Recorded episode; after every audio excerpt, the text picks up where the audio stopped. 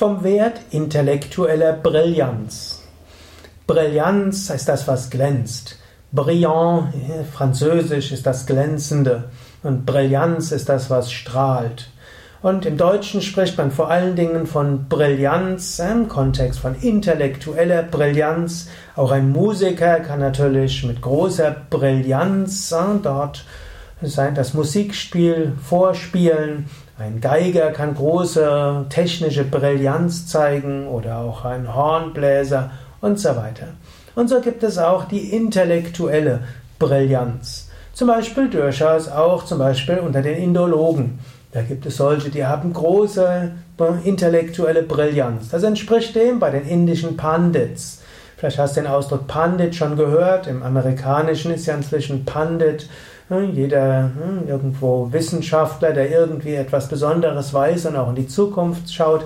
In alten Indien waren die Pandits tatsächlich Wissenschaftler, Schriftgelehrte und relativ häufig waren es auch Sanskrit-Gelehrte. Und im alten Indien gab es sogar richtige intellektuelle Wettbewerbe. Da wurde die intellektuelle Brillanz der Gelehrten getestet.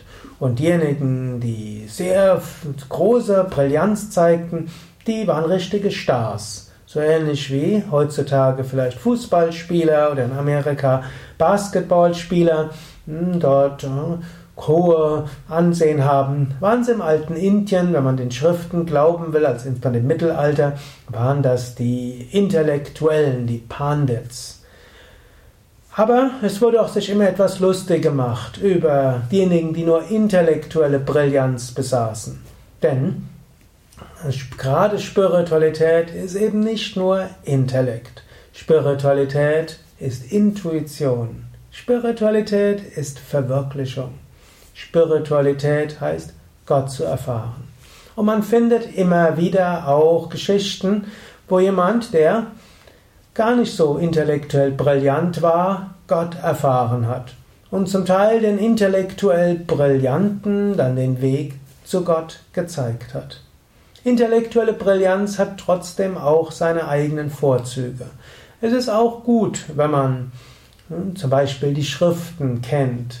Es ist auch gut, hm, wenn man Sanskrit korrekt aussprechen kann.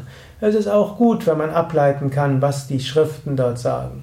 So hat intellektuelle Brillanz seine eigenen Vorzüge und man sollte Menschen, die diese intellektuelle Brillanz haben, auch wertschätzen.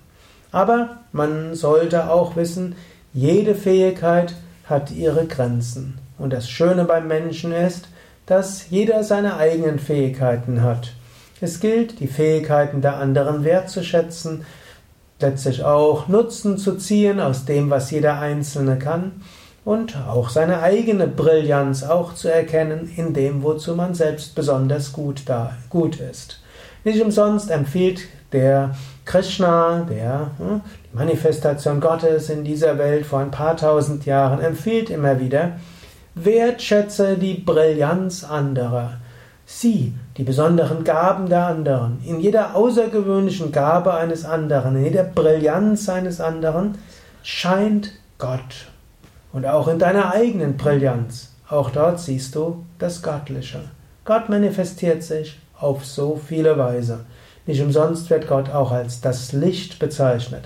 Und Brillanz heißt ja letztlich das Leuchtende.